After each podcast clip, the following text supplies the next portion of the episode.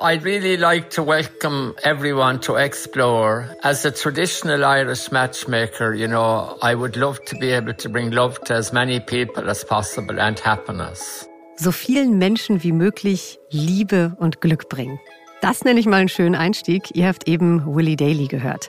Und ihr merkt schon, in dieser Folge dreht sich viel um die Liebe. Und was Willy genau als Matchmaker macht, das erfahrt ihr gleich. Und damit auch nochmal von uns ein besonders liebevolles Willkommen bei Explore, dem National Geographic Podcast. Unser neuer Themenmonat heißt Irland. Und das hier, das haben wir für euch vorbereitet. Die wahre Liebe. Einen Menschen an der Seite zu haben, dem man alles anvertraut, bei dem man sich geborgen fühlt, bis ans Lebensende. Genau diesen Menschen, also das perfekte Match zu finden, das hat sich der Ire Willie Daly zur Lebensaufgabe gemacht. Er ist ein sogenannter Matchmaker, was ich jetzt mal modern als Paarvermittler übersetzen würde. Aber mit der Moderne hat es Willie Daly nicht so, wie der fast 80-jährige Matchmaker in dritter Generation noch immer Menschen zusammenbringt, wohlgemerkt ohne die Hilfe von Online-Dating-Apps. Ja, ihr dürft gespannt sein, das ist heute unser Thema, die lange Tradition des Irish Matchmaking. Von der wahren Liebe zur eher kargen Realität, zu einem Leben am Straßenrand. Kein fließendes Wasser, große Familien in kleinen Wohnwagen, illegale Pferderennen zum Zeitvertreib. So leben viele der Irish Traveller, eine ethnische Minderheit in Irland. Das Besondere, sie leben völlig unter sich. Einige haben bis heute kaum Kontakt zur irischen Gesellschaft, die es ihnen aber auch nicht gerade leicht macht. Einen Einblick in ihre Welt, die von alten Traditionen geprägt ist, geben die Traveller kaum. Bei uns gibt es ihn diesmal aber doch. Wir sprechen mit einer Fotografin, die es geschafft hat, in diese Welt einzutauchen die das Vertrauen der Irish Traveller gewonnen hat. Und wie sie das gemacht hat, unter anderem das, verrät sie uns in dieser Folge von Explore. Themenmonat Irland, Folge 1, Land und Leute. Über traditionelles irisches Matchmaking und den Einblick in die Welt der Irish Traveller. Wir sind eure National Geographic Podcast Redaktion. Ich bin Inka Kiewit. Hi zusammen. Und ich bin Daniel Lerche. Servus, schön, dass ihr dabei seid. Ich weiß nicht, wie es dir geht, Daniel, aber ich persönlich verbinde Irland vor allem mit der Farbe Grün. Sanfte grüne Wiesen, Moorlandschaften, Kleeblätter. Ja. Ich weiß nicht, geht's dir auch so? Ja, klar. Also ich denke vielleicht noch eher an, an St. Patrick's Day, mhm. ähm, wenn gefühlt ja die ganze Welt in Grün rumläuft. Ähm, aber worauf willst du denn hinaus mit dieser Frage? Auf die, auf die Nationalfarbe? Grün? Auch und vor allem aber auch auf den Spitznamen Irlands. Äh, der ist tatsächlich nämlich die grüne Insel. Ja, stimmt. Genau, ganzjährig milde Temperaturen. Das Gras mhm. kann ja einfach immer wachsen. Aber ähm, grün steht in der keltischen Mythologie auch für die sogenannte andere Welt, the other world, also voller mhm. Mythen und Sagen. Und klar, grün steht auch für Hoffnung. Und das fand ich einfach so passend für unsere Folge. Sei es jetzt die Hoffnung auf Liebe oder die Hoffnung auf ein anderes, vielleicht sogar besseres Leben. Stimmt. Mhm. Guter Diskurs, interessanter Diskurs deinerseits. Das wäre es eigentlich schon Kompaktwissen für unsere 60 Sekunden gewesen. Ja, ja, Hätte stimmt. man da ja. schön mit einbauen können. Ich würde sagen, dann starten wir mal den Überblick. Ja. Unsere 60 Sekunden mit dem Wichtigsten zu Irland in einer Minute. Okay, let's do it. Mit Countdown selbstverständlich. Und bitte.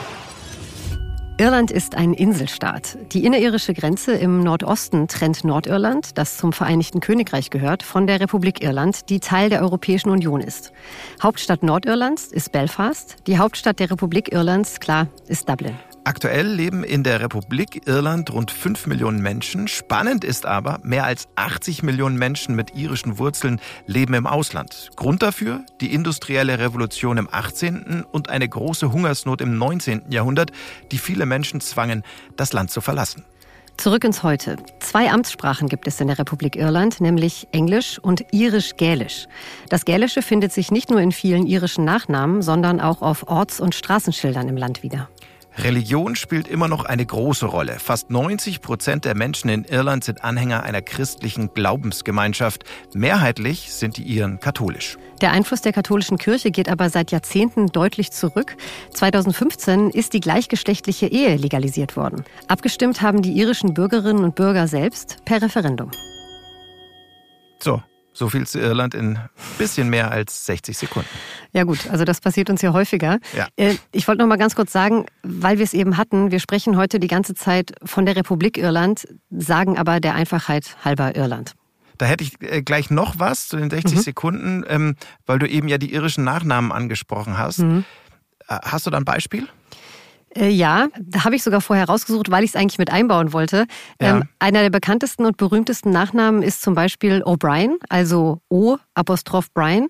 Mhm. Und da steht das O für der Nachkomme, in diesem Fall also der Nachkomme des Brian. Mhm. Wobei man hier sagen muss, das O müsste eigentlich mit akut sein, also mit diesem Apostroph auf dem O oben. Von und links nach rechts, ne? Genau, genau ja, ja, genau. Und bei den Töchtern wird dann übrigens nie als Vorsilbe verwendet. NI. Mhm. Siehst du? Wieder ja. was gelernt. Mhm. Lass uns mal ganz kurz wieder zurück zu Irland eigentlich kommen. Du warst ja schon ein paar Mal auf der grünen Insel, oder? Ja, ich war schon ein paar Mal mhm. auf der grünen Insel. Äh, in Dublin war ich, ähm, aber auch im, äh, an der Süd- und an der Westküste. Mhm. Ich habe äh, sowohl Urlaub gemacht als auch ähm, dort gearbeitet. Und ich muss wirklich sagen, also das hat sich eigentlich immer angefühlt wie Urlaub, ja, weil die mhm. Menschen, die haben so eine Grundentspanntheit in Irland. Ähm, das war zumindest mein Eindruck. Da ticken die Uhren wirklich ein bisschen langsamer, ja. aber eben im, im durchweg positiven Sinne. Ja. Ja. Entspannt, äh, achtsam. Komplett. Also ist wirklich ja, gut. Ich bin komplett mhm. bei dir. Ja. ja. Ich bin für eine Zeit in Wales zur Schule gegangen. Da war es ja, ja fast ein Katzensprung nach Dublin. Ja. Wobei das schon so lange her ist, dass da noch nicht mal der Euro eingeführt war. Das äh, fällt mir gerade auf. So das ist schon sehr schon. lange. Ja. Aber ich hatte leider nie Zeit, die ländlichen Gegenden ausgiebig zu erkunden. Aber das steht auf jeden Fall für einen der nächsten Sommer an bei mir. Okay, Sommerurlaub in Irland. Mhm. Ich dachte, du fliegst erstmal nach, nach Rio de Janeiro an den, an den Posto Novi, an den Posto 9. Da. Wolltest du einen kleinen Schwenk in die Rio-Folge machen? Ja, ich, ich wollte ja nur sagen, wer Lust hat reinzuhören, äh, ja. Da haben wir Insider-Tipps, genau. Ja. Aber nee, also ich bin jetzt nicht so die Sonnenanbeterin. Bei mir ist eher bloß keine Hitze, viel Regen. Okay. Das ist meins. Dann kannst du Urlaub mit meiner Mama machen. Die, die, ist auch so, die steht auch so auf Nieselregen, dezente Grautöne, schön kühl.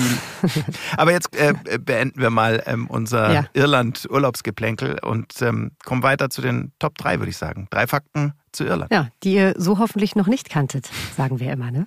So ist es. Äh, magst du loslegen, Enka? Äh, ja. Ich habe ja nur einen Fakt, du hast mhm. zwei, also. Sehr gerne. Fakt 1. Die Höllenhöhle. Es gibt einen Ort, der den Ruf erlangt hat, der Eingang zur Otherworld, zur dämonischen Unterwelt Irlands zu sein. Das ist die Owinigat-Höhle in der archäologischen Stätte Rachcrohan im Nordwesten des Landes. Da führt ein sehr kleiner, sehr bescheidener Eingang zu einer circa 40 Meter langen natürlichen Kalksteinhöhle. Aber nur die Hartgesottenen trauen sich da rein zu kriechen, denn laut keltischen Überlieferungen traten hier zum Sorwin-Fest am 31. Oktober jeden Jahres die Dämonen und Geister der Unterwelt auf die Erde. Ja, und damit aus dem Tor zur Hölle. Also eins muss mal festgehalten werden. Ich glaube, es gibt in Irland keinen einzigen Ort, der nicht voller Sagen und Mythen ist. Mhm. Aber ähm, der 31. Oktober, Geister. Mhm. Also das erinnert zumindest stark an Halloween. Äh, Wissenschaftler und Wissenschaftlerinnen, die streiten sich da ein wenig, mhm. wo eigentlich der Ursprung von Halloween liegt. Und ja, einige meinen eben, dass Halloween eine Weiterentwicklung des Sorwi-Neujahrsfests der Kelten ist. Okay. Ist es nicht äh, vielleicht auch einfach so ein bisschen schmackhaft machen, um den, um den Tourismus ein bisschen anzukurbeln wieder? Ja, könnte man meinen, aber da stehen nirgendwo Schilder oder Wegweiser mit Halloween-Andeutungen. Okay. Ich muss sagen, zu Marketingzwecken wäre es vielleicht schon ganz gut, weil sich Irland gerade bemüht, diese archäologische Stätte Rachcrohan als UNESCO-Weltkulturerbe anerkennen zu lassen. Das ist nämlich ein ganzer Königssitz der Kelten. Also, aber das würde jetzt zu weit führen. Okay, aber es hört sich schon interessant an. Ne? Ja, ähm, ich meine, wir haben ja noch eine zweite Folge. Vielleicht gräbst du dich ja noch mal tiefer rein und machst es zum Fakt in der zweiten Folge. Oh Gott, das wäre eine Idee. Jetzt kann ich ja schon gar nicht mehr anders. Jetzt hast du es ja schon angeteasert. Da schauen wir mal. ähm, ich mache jetzt erstmal weiter mit meinem Fakt hier in der ersten Folge. Mhm. Fakt 2 der schnellste Sport der Welt. Die schnellste, älteste und eventuell auch wahnsinnigste Feldsportart aus Irland, das ist Hurling. Der Nationalsport wird schon seit über 2000 Jahren in Irland gespielt. 14 Mann plus Torwart auf jeder Seite versuchen mit Holzschlägern einen kleinen Lederball, den Slitter, in das Tor der gegnerischen Mannschaft zu bringen. Dieser besagte Holzschläger, Hurley genannt, der ist unten flach, um den Ball schleudern zu können. Und warum schnellste Sportart der Welt? Ja, weil dieser kleine Ball, der wird mit sagenhaften Geschwindigkeiten übers Feld gedonnert mit bis zu 180 kmh. Boah. Daniel, ein Lederball mit 180 kmh. Mhm. Hast du nicht eben was von Torwart gesagt? Die haben hoffentlich alle Matratzen umgebunden oder sind von oben bis unten geschützt, oder? Ja, eher Keine weniger. Schutzausrüstung? Also schon, die haben natürlich schon eine Schutzausrüstung, okay. Ähm, zumindest so ein Plastikhelm mit Gesichtsschutz. Der ist seit gut zehn Jahren Pflicht auf dem Spielfeld. Allerdings haben sich ausgerechnet die Torhüter lange dagegen gewehrt, wegen der vermeintlich schlechteren Sicht. Mhm. Und wie groß ist der Slitter, der Ball? So groß wie so ein Baseball, also bisschen, bisschen größer als ein Tennisball. Okay. Und wie schafft es ein Mensch, den mit bis zu 180 km/h zu schleudern? Wie ist das möglich? Den Slitter. Mhm. Ähm, da habe ich mich schlau gemacht. Ich habe gesprochen mit Oshin Omachna von mhm. den Cologne Celtics und der hat gesagt, mhm. dass es alleine an der Schleuderkraft der Arme und an der Technik der Feldspieler liegt, also den okay. auf bis zu 180 km/h zu beschleunigen. Und das ist auch die ähm, bisher gemessene Spitzengeschwindigkeit. Der Durchschnitt ist natürlich ein bisschen langsamer. Ähm, okay. Aber das Faszinierende dabei, es passieren kaum Unfälle. Wahnsinn. Mhm. Und sag mal, hast du bewusst die ganze Zeit von Spielern gesprochen? Also ist es ein rein ja, männlicher Sport? Genau, ist ein rein okay. männlicher Sport. Also Hurling wird nur von Männern gespielt. Sozusagen das, das quasi weibliche Hurling wird Kömogi genannt. Alles klar. Mhm. Ich musste einfach mal nachfragen. Ja. Äh, soll ich mal den letzten Fakt starten? Der geht auch schnell. Sehr gerne. Schieß los. Fakt 3. 100-jährigen Prämie. Mhm. Also solltet ihr in Irland geboren worden sein und kurz vor eurem 100. Geburtstag stehen, dann empfehle ich euch jetzt schnellstens zurückzuziehen, denn alle, die die 100 voll machen, bekommen in Irland 2540 Euro vom Staat geschenkt. Okay. Mhm. Nicht schlecht. Da kannst du noch mhm. mal einen drauf machen. Aber ähm, warum so eine krumme Summe? Hm. Dieses sehr nette Geschenk, das gab es schon zu Zeiten, als die Währung noch Pfund war. Ja. Damals waren es 2000 Pfund und jetzt sind es eben in Euro 2540 umgerechnet, ja. Okay, macht Sinn. Und ähm, gibt es mhm. diese 2540 Euro auch jedes Jahr dann ab dem 100.? Das wäre schön. Nee, aber danach gibt es immerhin eine Gedenkmünze und ein vom Präsidenten unterschriebenes Glückwunschschreiben. Oh Gott, heute, heute zitiere ich meine ganze Familie. Meine Mama war schon dran, mhm. da kann ich ja gleich noch von meinem Opa erzählen. Bei dem stand zum 85. und zum 90. stand immer der Bürgermeister vor der Tür. Und mein Opa hat einfach nicht aufgemacht. Der war eh der Coolste. naja, also, die Höllenhöhle AK eventuell der Ursprung von Halloween, Hurling und krumme Summe zum 100 unsere Top 3 Land- und Leute-Fakten über Irland.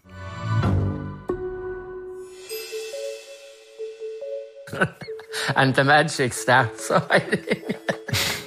And the magic starts. Jetzt mal alle bitte die rosarote Brille aufsetzen, denn wir starten ins erste Thema dieser Explore-Folge und es wird lovely im wahrsten Sinne.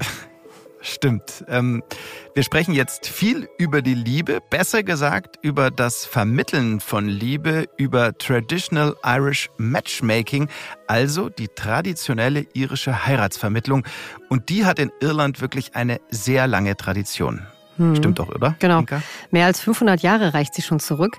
Bis weit ins 20. Jahrhundert wurde die Ehe zwischen Mann und Frau vor allem im ländlichen Bereich Irlands arrangiert. Und zwar durch einen sogenannten Matchmaker.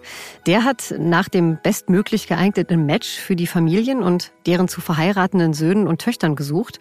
Ja, und hat er dann ein kompatibles Match gefunden, hat er zum Beispiel beim Aufsetzen des Ehevertrags geholfen und die Mitgift der Braut eingetütet. Mm, mal ganz kurz, also ich setze jetzt mal die rosarote Brille wieder ab, okay. weil äh, kompatible Paare, arrangierte Ehe, hm. das klingt jetzt nicht so ganz romantisch, ja. ähm, eher so nach Zwangsheirat.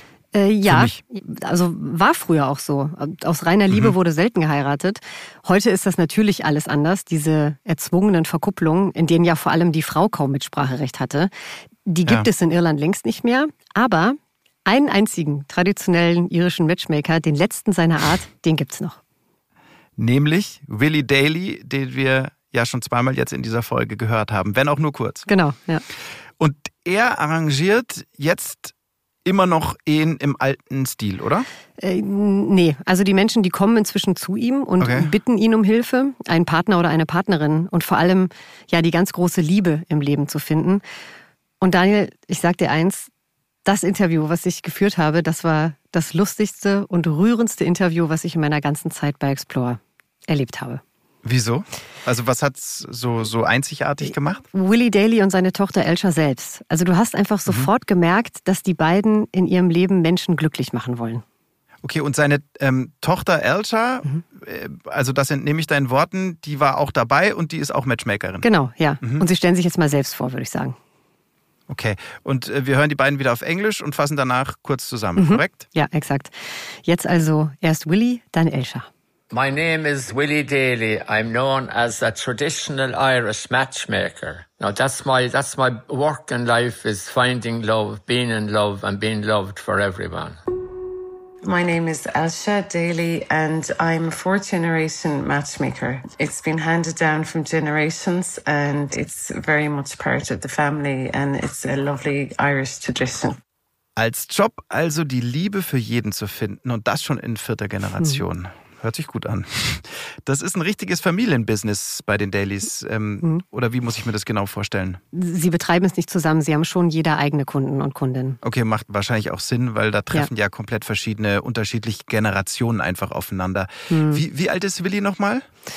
Ja, er sagt, er weiß es nicht genau, weil angeblich der Pfarrer, der damals dafür zuständig war, das Geburtsdatum festzuhalten, betrunken gewesen sei. ja. Im Ernst? Ja.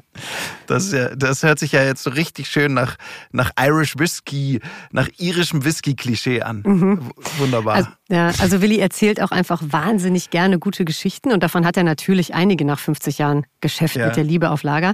Also, aber ganz kurz. Wenn nicht er, wer dann? Ne? Ja, klar. Äh, ich habe Elscha nach dem Interview nochmal geschrieben und äh, sie hat mir verraten, Willi ist 79 Jahre alt. Boah, und immer noch im mhm. Geschäft. Mhm. Und wie, wie kann ich mir Willi vorstellen? Ähm, mhm. Da hätte ich gerne ein Bild vor Augen. Also von diesem letzten traditionellen Matchmaker Irlands. Mhm. Lass mal hören. Also ich hoffe, Willi sieht es mir jetzt nach. Er sieht ein bisschen aus wie der Weihnachtsmann.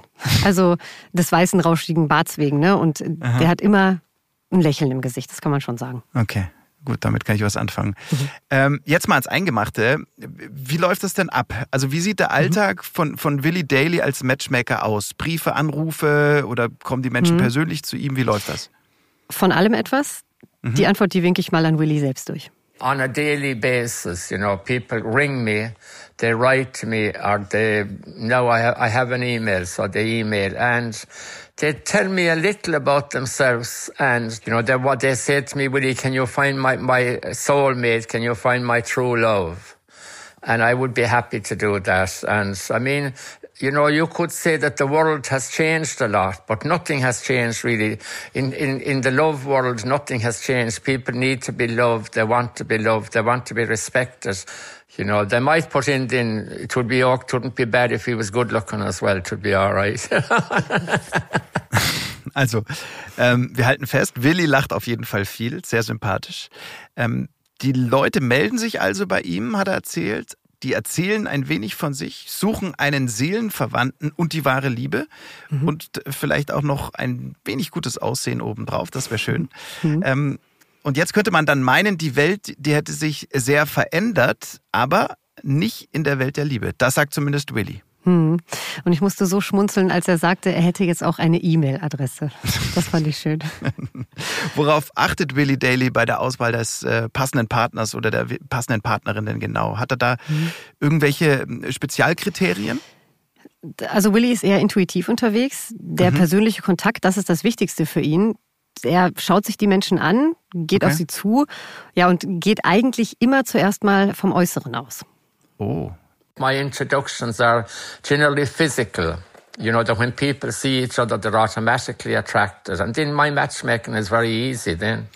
Okay, also er stellt die Menschen, die er miteinander verkuppeln möchte, einander lieber direkt vor, weil sie sich dann automatisch zueinander körperlich hingezogen fühlen können. Und mhm. ähm, das wird es dann ja auch in der Tat ziemlich einfach machen für Willi. Ähm, aber ist das jetzt nicht auch ganz schön oberflächlich, nur mhm. so vom, vom Äußeren eben auszugehen? Also er spricht schon im Vorfeld mit den Leuten, ja. aber durch seine langjährige Erfahrung und wirklich auch ein bisschen magische Intuition hatte Willi bisher eigentlich fast immer Erfolg. Was heißt denn Erfolg in dem Zusammenhang? Mhm. Also wie viele Paare hat er denn schon glücklich zusammengebracht? Hat also er, er sagt weit genannt? über, ja, er sagt weit über 3000, die er verkuppelt Oha. hat. Okay, das ist sportlich. 3000 ja. in, in 50 Jahren. Ja. Und, und bei Elsha, wie ist es da? Anders. Also mhm. ich habe Elsha gefragt, was sie anders macht äh, und ob sie und ihr Vater sich immer einig sind. No, I'd say we don't agree on everything um, yeah. because, uh, you know, he's coming from you know, my grandfather, my dad, you know, it was very much the cows and the farming and, you know, marrying the neighbours. You know, he, Willie has brought it to as much modernised matchmaking as he can, you know, for his generation. And he's magical and it's, Thanks, Ursula. You're welcome. No, I, now I suppose the younger generation they're not just looking for any fella. And it doesn't matter if he's in good looking, you know. So they're they can be a bit more particular. So the more I know, the better. Alright, äh, ich versuche mich mal an der Zusammenfassung. Ähm, Willi hat versucht, so gut es geht, mit der Zeit zu gehen. Wobei er ja zur ganz alten Generation zählt, in der es noch viel mehr um Hof und um Tiere ging. Und man hat gerne auch gleich direkt mal den Nachbarn oder die Nachbarin geheiratet, weil es einfach praktisch war. Mhm. Die neue Generation heute, die ist natürlich viel wählerischer. Da geht es natürlich um mehr als nur ums Aussehen. Hm. Ja, und Elscher muss oder möchte wesentlich mehr über ihre jetzigen Kunden und Kundinnen wissen. Ja. Aber äh, weil Elscher gerade von Modernized Matchmaking sprach, ähm, was ist denn mit Online-Dating, also Dating-Apps? Beschäftigt sich Elscher damit? Beschäftigt sich Willi damit? Moment, das hier, das war Willis Antwort. I know nothing about dating, so I can't answer your question. Genau, und Elsha sagt sogar, dass man online nie weiß, was man bekommt. Also sie kennt natürlich Online-Dating-Apps, aber sowohl Elsha als auch Willy bevorzugen den nicht virtuellen persönlichen Kontakt zu Menschen. Okay, wir sollten natürlich der Fairness halber noch festhalten, dass Dating-Apps jetzt sozusagen ja auch ihre direkten Konkurrenzen sind. Ja. ja also ja. quasi. Mhm. In den letzten Jahren waren aber persönliche Treffen ja auch kaum möglich. Ähm, setzen Willi und Elscher dann zum Beispiel auch mal Videokonferenzen auf? Das, äh, ja. Um, ja. Elscher manchmal, aber sie sagt, das ist meistens gar nicht nötig. Und das sagt auch Willi, dass man Menschen ganz toll nur über das Telefon kennenlernen kann. Vor allem eben Menschen aus Irland. Die könnten stundenlang am Telefon quatschen.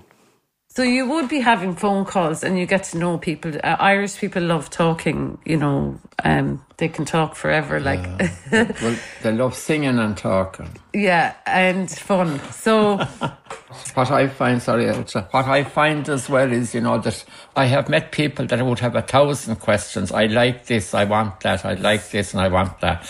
And yet, if I introduce them to someone that I feel that there is a bit of love and magic, all them questions go out the window. They don't exist anymore. Also, die Iren und die Irinnen, die lieben es zu reden, zu singen, die sind witzig und viele, die Willi und Elscha kontaktieren, die haben ganz viele Fragen und vor allem ganz mhm. genaue Vorstellungen. Aber Willi sagt, die ganzen Fragen und Wünsche, die lösen sich dann ganz schnell in Luft auf, wenn er das passende Match vorgestellt hat. Ja. Also, was ist sein Geheimrezept? Hat er eins? Hat er dir eins verraten? Nee, und er weiß es selber nicht, wie er es macht. Aha. Er sagt, es gibt keine goldene Regel bei seinem Matchmaking. Hört mal. Maybe that's why a person is a matchmaker, right? To know that you can know when that fits, and, but there isn't any golden rule in it. Okay, also ich meine, wir haben es vorhin schon angesprochen, die grüne Insel voller Hoffnung. Mhm. Was ich mich jetzt gerade frage, kann es vielleicht auch am Land selbst liegen? Verliebt man sich in Irland vielleicht einfach schnell ineinander? Äh, ja, äh, das ist genau das, wozu ich gleich noch kommen wollte. Okay. Also Willy und Elcher sagen beide, dass Irland ja eine heilige Insel ist, mhm. ein, ein Happy Place. Und dass es schwer ist, dort, ähm, wie hat Elcher es gesagt, keinen Inner Peace zu finden, keinen inneren Frieden zu finden. Mhm. Und Willy sagt, vor allem eben die atemberaubende Natur und das Meer tragen dazu bei. Und hat er dann sogar ein Lied drüber gesungen. Worüber jetzt? Über das Meer? Ja, ja, weil seine Insel umgeben von der See, weil er die einfach so liebt und weil er einfach so gerne singt. Willst du es mhm. hören? Es artet allerdings in einen Lachanfall von Willy aus. Ja, dann umso mehr, her damit. Okay. Oh, the sea, oh, the sea is Gilgal McCree, long may it roam between England and me. It's a sure guarantee now one day we'll be free. Thank God we're surrounded by water. it goes like that. What they're saying is, thank God we're surrounded by water. You know? So it's a beautiful island. The Sea Around Us. Also das Lied kommt mir zumindest mal irgendwie bekannt vor. Ja, ein irisches Volkslied, was noch immer in den Pubs ganz oft zu hören ist. Ah, okay. Das habe ich auch damals gehört. Mhm. Das war schon so ein Gänsehautmoment, wenn alle im Pub ganz laut zusammen singen. The Sea Around Us. Daher kenne ich es wahrscheinlich auch. Ja. Gute Geschichten.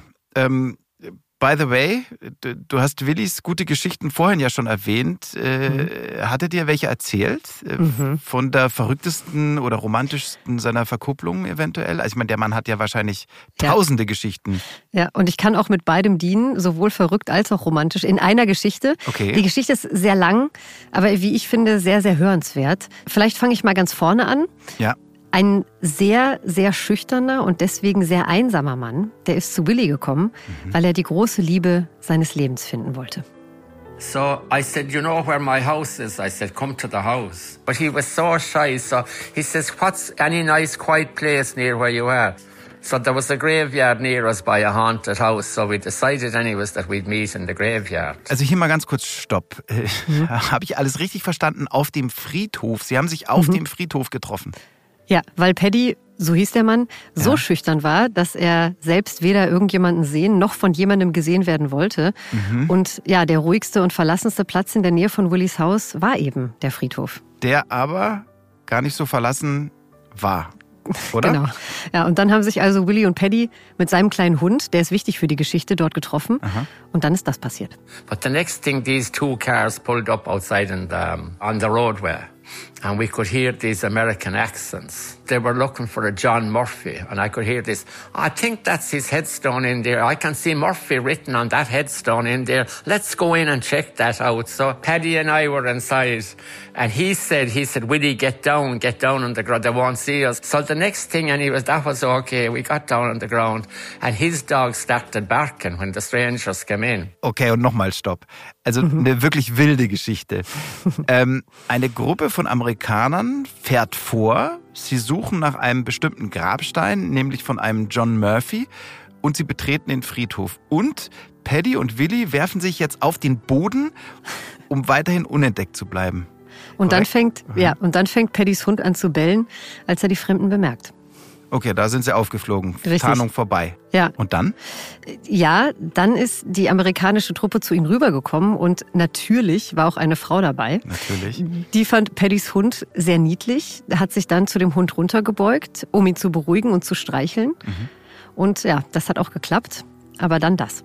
And the dog was okay, but didn't he jump up and he caught her by the nose? He, he gave her a little nip on the nose. You know, he was very friendly with his paw. He kind of cut her, her face and there was blood coming out. So Paddy took out this handkerchief out of his pocket now. It wasn't clean or anything like that. And he started rubbing the blood. And I said, you know, I said, I said, God, Paddy, I said, you'll have to marry that girl now that you've injured her. I said, you know, just in fun. So the aunt, anyways, after a while, they were, I, the headstone, she said, is he married? And I said, no, that's the reason we're here. He's, he'd like to get married. So I introduced them and they got married and they had six children. Ist eine Phrase, aber so war, die besten Geschichten schreibt das Leben. Also Kurzfassung, der kleine Hund springt hoch, kratzt die Nase der Dame aus Versehen blutig. Paddy rubbelt ihr mit seinem nicht ganz sauberen Taschentuch über die Nase und Willi sagt aus Spaß, jetzt, wo du dich schon so nah an sie rangewagt hast, Paddy, jetzt musst du sie auch heiraten. Genau. Und jetzt sind die beiden dank Willie Daly verheiratet und haben sechs Kinder.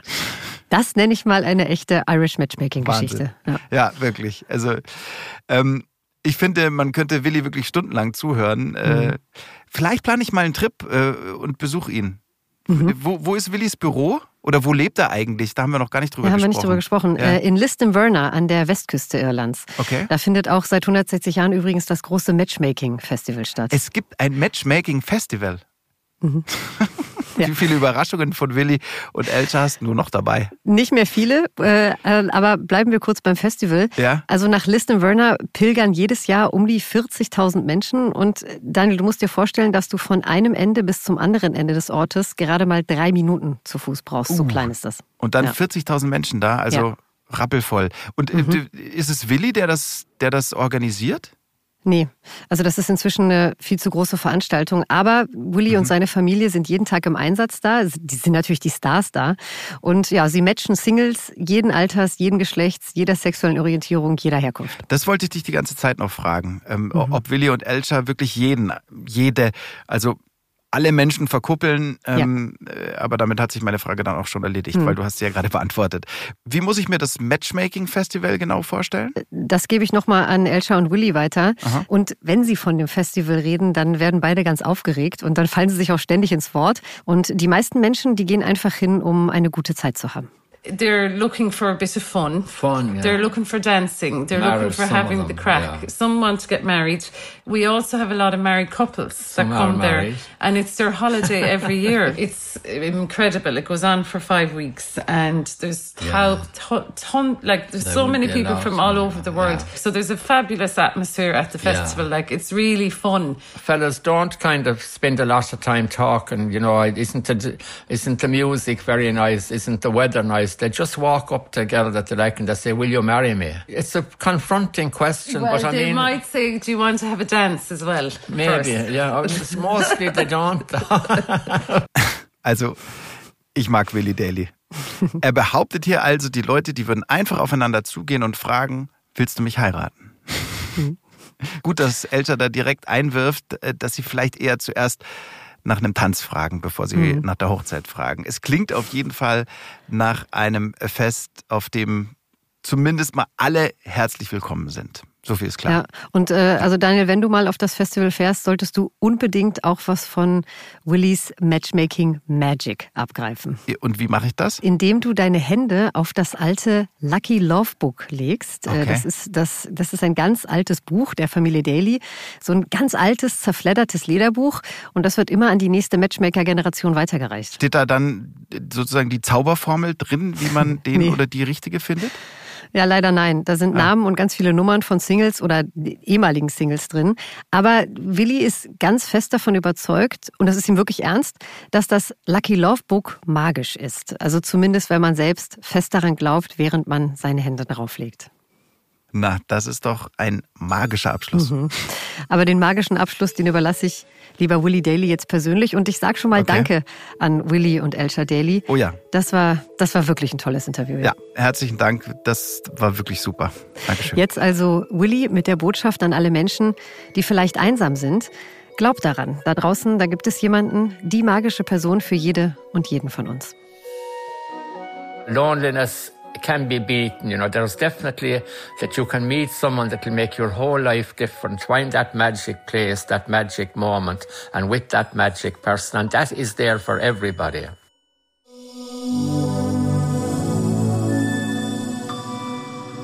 Ihr hört Explore, den National Geographic Podcast. Unser Themenmonat Irland, Folge 1, Land und Leute.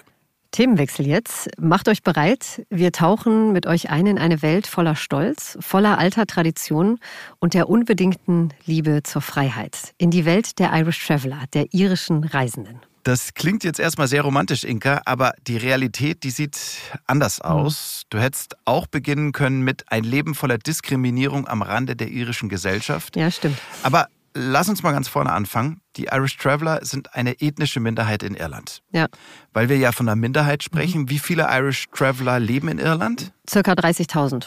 Oh, okay. Also das, das ist dann wirklich sehr wenig. Mhm. Bei ja. einer Gesamtbevölkerung von ungefähr 5 Millionen, ähm, haben wir ja vorhin gehört. Genau, also das sind weniger als, so als Prozent. Allerdings erst als nationale Minderheit offiziell anerkannt im Land seit dem 1. März 2017. Und mhm. das war ein ziemlich großer Erfolg für die Community, für die Irish Traveller Community, weil seitdem die Kultur der Traveller unter besonderem Schutz steht. Okay, also über die Kultur, da erfahren wir ja gleich mehr. Mhm. Ähm, warum Traveler, also warum Reisende? Ja, weil die Clans der Traveler und ihre Vorfahren schon seit Jahrhunderten in Irland ohne festen Wohnsitz reisen. Früher in mhm. Planwagen, viele der Irish Traveler heute noch immer in Wohnwagen und Wohnmobilen. Die meisten leben zwar inzwischen in Wohnungen und Apartments, aber viele Familien eben noch in den Mobile Homes. Okay, also dann lass uns bitte mal tiefer eintauchen. War ja dein Recherchethema. Mit wem hast du gesprochen? Mit der deutschen Fotografin Birte Kaufmann. Mir ist schon klar, dass wir jetzt über und nicht mit den Irish Travelern sprechen.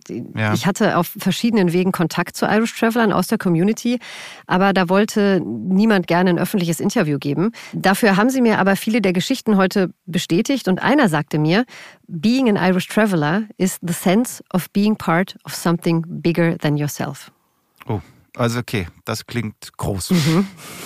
Genau, also jetzt stellt sich Birte kurz selbst vor und ich entschuldige mich jetzt schon mal für den Hall in den Tönen. Äh, Birte saß in einer sehr großen Galerie zum Zeitpunkt der Aufnahme. Ich bin Birte Kaufmann, arbeite als freiberufliche Fotografin, einerseits für Magazine und andererseits an persönlichen Langzeitprojekten. Alles klar. Und eins von Birtes persönlichen Langzeitprojekten war das Fotografieren der Irish Traveler. Ja, Birte hat mhm. acht Jahre lang mit Unterbrechungen bei Ihnen gelebt. 2011, da war sie das erste Mal da und was sie zuerst im Vorbeifahren gesehen hat, waren viele Wohnwagen am Straßenrand, Kinder, Hunde und Pferde. Und mhm. Birte wollte direkt hin und fragen, ob sie in der Community fotografieren darf und das auch eventuell für länger. Aber? Sie sind dann erstmal weitergefahren, weil Ihre Freunde in Irland, bei denen Sie war, die waren eher besorgt. Also sie waren sehr, sehr skeptisch und meinten, das ist, kannst du vergessen, du wirst niemals im Leben in diese Community aufgenommen werden. Und habe auch ziemlich viel von den Vorurteilen gegen die Traveler gehört. Okay, also Vorurteile gegen Menschen, die keinen festen Wohnsitz bzw. die keine feste Heimat haben, die kennen wir ja zu Genüge, mhm. muss man wahrscheinlich jetzt nicht nochmal hier reproduzieren. Ja, also gerne Oder? nicht nochmal explizit erwähnen. Aha. Aber ich könnte dir und euch einen kurzen Überblick geben, wie Birte die Welt der Irish Traveler wahrnimmt. Gerne. Das ist auf der einen Seite eine sehr bunte Welt mit Pferden, mit Hunden, mit vielen Kindern, aber auch geprägt von viel Härte. Also es ist gar nicht so einfach in Irland im Straßenrand zu leben. Also im Winter, der Winter ist zwar nicht so kalt wie hier bei uns in Deutschland, aber es regnet die ganze Zeit. Die Kinder, die machen sich teilweise dann draußen im Regen fertig für die Schule. Und es ist auch viel Langeweile. Warum viel Langeweile? Das hatte sie so explizit erwähnt. Mhm, weil es einfach nicht viel zu tun gibt im Alltag. Also klar, die Kinder, die gehen zur Schule, ja. aber danach sind die Traveler unter sich und das meistens in sehr beengten Verhältnissen. Die Familienclans, die sind doch einfach sehr groß. Wie groß? Also das Familienoberhaupt von der Familie, bei der Birte gelebt hat, mhm. hatte 19 Kinder, die heute fast alle mit anderen Clans verheiratet sind und ja wiederum wieder eigene Kinder haben. Okay, und die hat Birte alle fotografiert? Ja, fast. Es hat aber auf jeden Fall sehr, sehr lange gedauert, bis sie das Vertrauen der Familie und der anderen Traveler gewonnen mhm. hat. Die Irish Traveler, die geben einfach nicht gern viel von sich preis. Wie hat's bitte dann angestellt? Das war ein sehr langer Weg ja. und alles hat damit begonnen, dass sie einfach ehrlich war. Sie hat direkt die Karten auf den Tisch gelegt und gesagt, dass sie gerne mehr über das Leben der Irish Traveler erfahren würde. Und ja, dann wurde sie direkt zum Familienoberhaupt des Clans eingeladen. Mm, ich habe zuerst mit Old Daddy gesprochen. Und der hat mich eingeladen auf eine Tasse Tee in seinen Wohnwagen. Mm, und ich habe eigentlich überhaupt nichts verstanden, was er geredet hat. Das ist so das schnellst gesprochene Englisch, was ich jemals gehört habe. Inka, ich muss ehrlich sagen, und ich schätze mal, da spreche ich jetzt nicht nur für mich, sondern für viele, wenn jemand vor meiner Haustür auftauchen würde und sagen würde, hey, ich will dich einfach mal fotografieren, äh, da würde jetzt vielleicht auch nicht nur mit offenen Armen äh, reagieren. Mhm. Wie hat Old mhm. Daddy reagiert? Äh, so heißt mhm. er, gell? Also eigentlich heißt er Mick, wurde aber von der gesamten Community Old Daddy genannt. Mhm. Aber Old Daddy hat Birte erstmal nur kichernd angeschaut und ja, ihre Bitte nicht so ernst genommen. Kann ich nachvollziehen. Und mhm. was ist dann passiert? Weil sie hat ja irgendwann die Fotos gemacht. Mhm, genau. Dann ist Birte nach ein paar Bildern, die sie dann machen durfte, gegangen und im nächsten Jahr mit ihrem eigenen Bus zum Familienclan zurückgekehrt. Auf eigenes Risiko. Mhm. Also ist einfach hin und ähm, nach dem Motto, so hier bin ich. Mhm. Ja, und dann durfte Aha. sie zumindest in der Nähe bleiben und ist dann jeden Tag zu dem Halteplatz, dem sogenannten Halting Site gelaufen, auf dem der Familienclan gelebt hatte. Warte ganz kurz, die Vokabel Halting Site, was ist das genau? Wie mhm. muss ich mir das vorstellen? Also ein Halteplatz, mhm. bisschen konkreter? Erklärt würde gerne kurz selbst. Ein Halting Site, das ist zu der Zeit eingerichtet worden von der irischen Regierung, als die versucht haben, die irischen Traveler sesshaft zu machen. Und das sind so Orte fünf Meilen außerhalb der Stadt, meistens ein bisschen vom Weg äh, von der Straße weggelegen, mit einer großen Schranke davor. Und da sind Küchen, WCs, teilweise Häuser, in denen die auch leben können, teilweise leben die in Wohnwagen davor. Und das Ganze ist videoüberwacht. Okay, warte mal, ich destilliere das nochmal zusammen. Also ein extra von der Regierung eingerichteter Ort, der videoüberwacht ist. Mhm. Wie bitte? Ja, das war auch meine erste Reaktion. Um das nochmal kurz deutlich zu machen, ich habe es vorhin schon gesagt, die meisten ja. der Irish Traveler leben in Wohnungen und Apartments oder Häusern, aber ein großer Teil der Familien lebt eben heute noch auf diesen Halting Sites oder am Straßenrand. Und ja, da herrschen teilweise wirklich menschenunwürdige Bedingungen. Also kein fließendes Wasser, viel zu wenig Platz, undichte Behelfscontainer. Ja. Mhm. Und an den Bedingungen auf diesen Halteplätzen, da hat sich auch nichts geändert in den letzten Jahren, auch nicht an der mhm. Videoüberwachung. Nee. Also da hat sich nichts dran geändert. Der Europarat hat es zumindest auf dem Schirm. Die Europäische Kommission gegen Rassismus und Intoleranz hat erst kürzlich äh, eine scharfe Erklärung abgegeben, ja, weil kaum Verbesserungen in den letzten Jahren umgesetzt wurden. Und die Videoüberwachung? Ich meine, das kann mhm. ja nicht rechtens sein. Ist es oft auch nicht. Mhm. Da hat letztes Jahr zum Beispiel die irische Datenschutzbehörde eine Geldstrafe für den Stadtrat von Limerick verhängt, weil neun Kameras an Holtings Heights der Traveller ohne rechtliche Grundlage aufgestellt wurden. Na, immerhin ein, ein kleiner Erfolg, aber trotzdem mhm. Wahnsinn. Ja. Ähm, lass uns nochmal zurück äh, zu Birte und den, und den Irish Travelern kommen. Ähm, mhm. Birte sprach davon, dass die Irish Traveler sesshaft gemacht wurden. Wie mhm. meint sie das genau, beziehungsweise was ist damit genau gemeint? Das war der Versuch, sie in die Gesellschaft zu integrieren, mhm. damit sie einen festen Platz haben und die Kinder in eine, also nicht immer in wechselnde Schulen schicken. Okay, aber also so wie ich das jetzt verstanden habe, ist das Reisen, dieses nomadische Leben doch die Lebensgrundlage der Irish Traveler. Ja, ganz genau. Also Freiheit mhm. und vor allem Selbstständigkeit sind total wichtig für die Irish Traveler.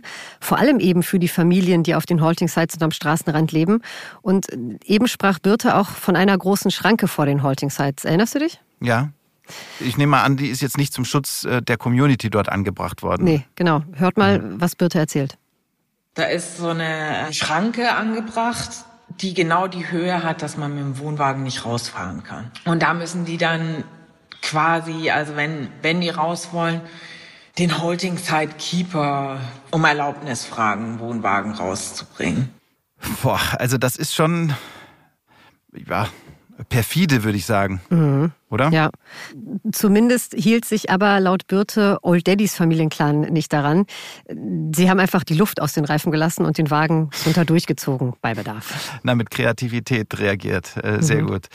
War Birte dann immer mit der Kamera dabei dann? Nee, am Anfang überhaupt nicht. Ja. Aber es gab so eine Art Schlüsselmoment, der dazu geführt hat, dass sie dann wirklich das Vertrauen der Irish Traveler Familien gewonnen hat. Mit ganz, ganz viel Geduld vorher und ja, du hörst es ja vielleicht auch an Birtes Art mit ganz viel Gelassenheit. Ich bin am Anfang irgendwie drei Wochen, glaube ich, jeden Tag hingegangen und dann wurde ich wieder weggeschickt. Und dann hat eine Familie angefangen, mir vom Gem was beizubringen. Es ist so eine Art Geheimsprache. Die geht aufs Romanis, Gälische und Englische zurück. Und das war bei den anderen Travelern dann auch irgendwie so, oh, da hat jemand ja schon wirklich Vertrauen zu ihr gehabt. Und so wurde ich insgesamt in der Community dann immer akzeptierter. Klar, macht Sinn. Also Sprache öffnet auch Türen. Wirklich ein echter Schlüsselmoment offensichtlich. Mhm. Gemmen heißt diese Sprache? Genau, ja. Sie wird Gem genannt oder auch Kent. Das ist die traditionelle Sprache der Irish Traveler.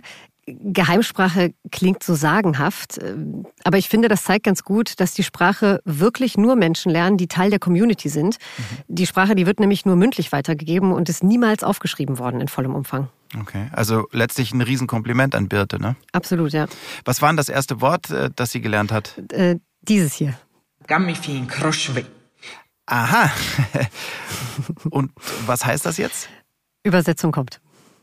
Hm, nett ausgedrückt, hau ab. Okay, damit hatte ich jetzt nicht unbedingt gerechnet. Warum war ausgerechnet das eins der ersten Worte, die sie gelernt hat? Super spannend, die Hintergrundgeschichte dazu. Birte hat sich ja als weibliche Fotografin immer mehr in die Community eingefunden. Ja. Aber die Männer des Familienclans, die, ja, die hatten so ihre Probleme damit und haben sie oft aufgezogen, wenn Birte die Männer mit der Kamera begleiten wollte. Oder ja, sie haben sie gepiesackt, wie sie selbst gesagt hat. Ah, okay, jetzt wird ein Schuh draus. Also mhm das Hau ab, das galt dann den Männern. Genau, ja. Also Aha. Birte beschreibt die Sprache generell als sehr rau und laut Birte nennen die Irish Traveler auch zum Beispiel niemandem beim Namen. Das ist dann eher so die Frau da drüben, der Mann da drüben. Okay, und deswegen spricht Birte selbst auch immer von die. Genau, ja. Und warum hatte ähm, Birte mit den Männern es dann so viel schwerer als mit den Frauen? Woran lag das? Das liegt an der sehr traditionellen Rollenverteilung zwischen Männern und Frauen bei den Irish Travelern. Birte beschreibt es so. In dem Moment, wo die Kernfamilie unter sich ist, fällt das nicht so extrem auf, aber sobald die sich treffen, gehen eigentlich die Frauen an den einen Ort und die Männer an den anderen Ort. Die Frau, die ist dann eigentlich in, am Herd, bereitet Tee zu. Der Mann macht das Feuer draußen mit seinen Kumpels oder ich weiß nicht, wie man das jetzt bezeichnen soll. Ja, die Männer gehen auf die Jagd, die gehen zu Pferderennen. Also es sind ganz viele Bereiche, die wirklich Männersache sind. Und das gab immer wieder Grenzen, wo ich nicht, wo ich nicht weiterkam, wo ich nicht weiter durfte. Also das ist wirklich äh, traditionell, wenn man so will. Äh, von was für Grenzen spricht Birte? Mhm. Von der Jagd und den Pferderennen? Ja. Durfte sie da am Ende mit? Ja, drei mhm. Jahre hat es gedauert, bis sie die Jagd dann begleiten durfte, endlich. Okay. Also Hut ab mal mhm. auf jeden Fall. Da hat sie ja wirklich ähm, Durchhaltevermögen bewiesen. Ja. Aber sag mal nochmal andere Frage. Was jagen die Irish Traveler denn so in Irland? Was gibt's Hasen. Da? Hasen jagen sie. Ah. Das ist ja, das ist auch eine alte klar, Tradition. Stimmt. Genau, Hasenjagd mit Hunden, die dafür auch vorrangig gezüchtet werden, ne, von den, von den Travelern. Und die Pferde, die, mhm. von denen wir es vorhin hatten, äh, die züchten sie für Pferderennen. Ja, auch, mhm. aber auch für die Pferdemessen, auf denen die Irish Traveler für eine ganz bestimmte Pferdeart aus ihrer Zucht sehr gefragt sind. Ja, aber halt eben auch für ganz bestimmte Pferderennen, muss man sagen. Okay, warum betonst du bestimmte so? Weil Birte mir von illegalen Pferderennen erzählt hat. Das Ganze, das läuft so ab. Um 5 Uhr, 5, 6 Uhr morgens machen zwei Traveler ein Rennen, also fordern sich raus, haben das vorher abgemacht, dass sie gegeneinander ein Rennen fahren. Und die haben Sulkies. Das sind so Wagen, die hinter dem Pferd sind, wo die drauf sitzen. Die anderen versuchen dann anzufeuern, filmen das Ganze. Da sind dann teilweise 10, 20 Männer in einem Lieferwagen und fahren rund um dieses Pferderennen drumherum. Und das Ganze findet auf einer Landstraße, die nicht abgesperrt ist, statt. Und also das Gefährliche ist auch, dass die im Gegenverkehr kommen können. Klingt nach ordentlich Action, mhm. aber du hast ja gesagt, äh, das Ganze ist illegal. Mhm. Was ist mit der Polizei? Taucht die da nicht regelmäßig auf? Also zumindest bei den Rennen, die Birte begleitet hat, nicht. Aber mhm. Ort und Zeit werden da auch nur mündlich weitergegeben. Also davon weiß fast niemand was. Okay. Also ich kann das jetzt aber schon auch verstehen, ja, dass die Leute vielleicht nicht nur verständnisvoll reagieren, wenn mhm. ihnen da morgens auf dem Weg zur Arbeit ein ganzes Pferderennen entgegengerast kommt. Mhm. Ne?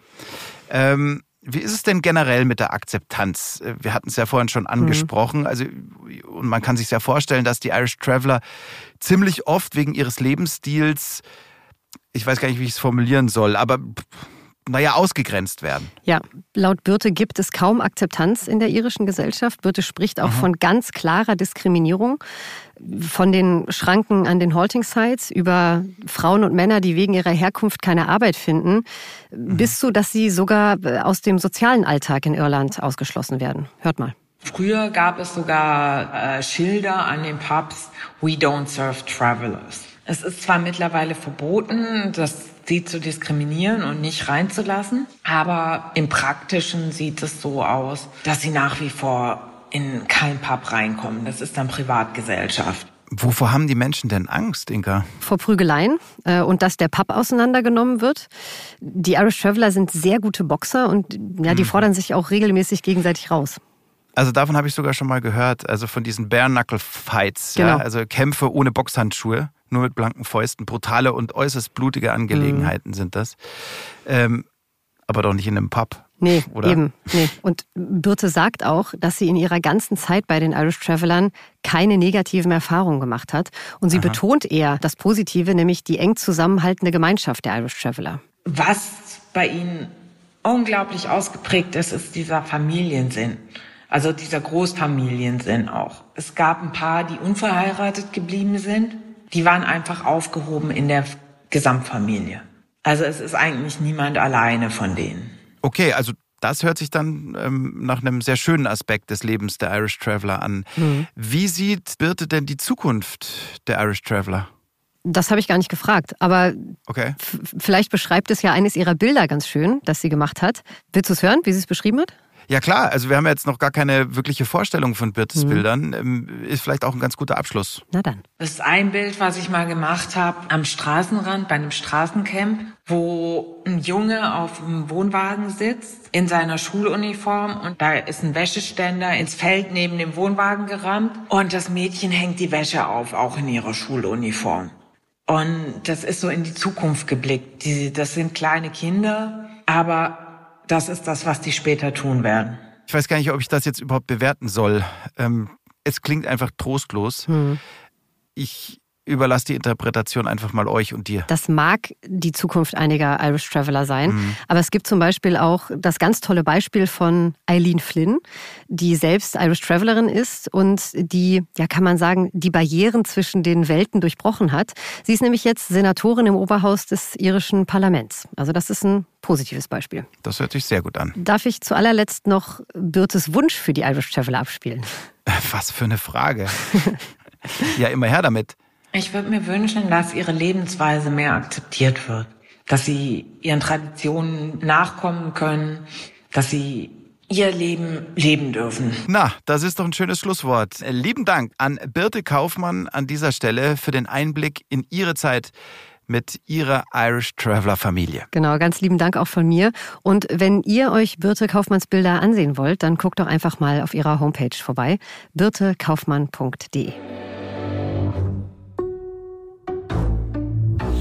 So, das war sie also, diese Folge 1, Land und Leute aus Irland. Mir hat's, mhm. und ähm, das sage ich wirklich jetzt nicht einfach so dahin, ähm, fett Spaß gemacht. Kompliment an dich, an auch Inka an dieser Stelle mal. Ähm, du hattest die redaktionelle Oberhoheit über diese Folge und ich finde wirklich bessere Themen für eine Land- und Leute-Folge hätte man kaum finden können. Ähm, Willi und, und, und seine Geschichten, die werden mir bestimmt für immer im Gedächtnis bleiben. Und zu mhm. den Irish Travelern, ja, erste Amtshandlung, wenn wir hier fertig sind, wird es Fotos gucken, ganz klar äh, das, das gehörte, das will ich jetzt auch irgendwie noch visualisieren. Freue ich mich schon drauf. Ich habe mir vor allem nach dem Interview zu den Irish Travelern auch noch viele Gedanken gemacht und ja ich bin schon froh, dass wir auch von so relevanten Einblicken bei uns im Podcast erzählen können. Also klar, auch die Matchmaker, Willy und Elsha, die sind mir richtig ans Herz gewachsen in dieser Folge.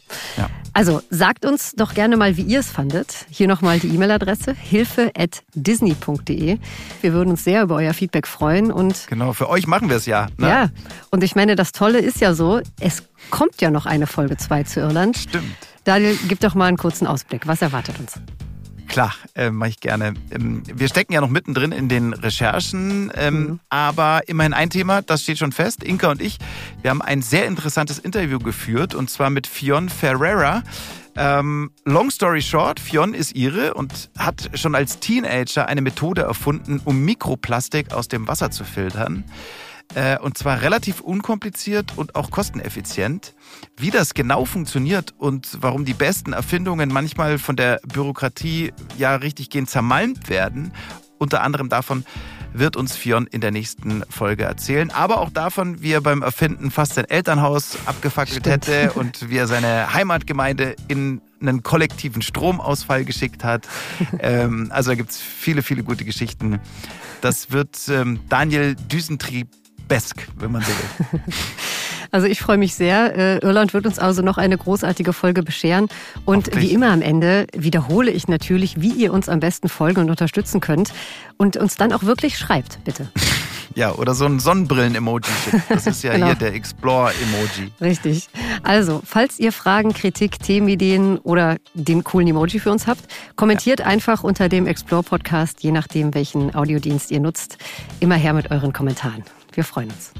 Und falls noch nicht geschehen, folgt uns beim Streamingdienst bzw. beim Podcast-Anbieter eurer Wahl. Das war's für diesmal. Bis zum nächsten Mal dann. Liebe Grüße, bleibt gesund äh, und bis bald in Irland. Macht's gut. Ciao.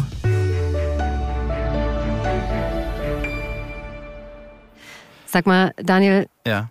Haben wir eigentlich Folge 75 jetzt oder habe ich falsch gezählt? Nee, stimmt, wir haben Folge 75. Da, da, du musst da, den Trommelwirbel einspielen. Trommelwirbel, Tusch. Ich weiß gar nicht, bei welcher Folge. Doch, bei Feuerwerk. der 50. haben wir das schon gemacht. Bei ja. der 50. Wo waren wir da? In, bei der 50. in Ecuador, oder? Oh. Das, ja. Im Teil ja. der 100-Jährigen. Ja, oh, ja, das kann sein. Eine ja. meiner Lieblingsgeschichten. Mann, und jetzt feiern wir schon 75. Ja. Ich hoffe, wir machen die 100 voll. Kriegen wir, wir denn eigentlich alt. auch vielleicht äh, aus Irland 2540 Euro zugeschickt? Ja, stimmt. Können wir beantragen. Aber bis erstmal müssen wir es bis dahin schaffen. Die letzten 25, so 75 bis 100, das, ist, das wird besonders schwer. Ja, Zielgerade also sein. Im Alter. Zielgerade. Aber nicht für Explore. So, jetzt aber. Ja, tschö.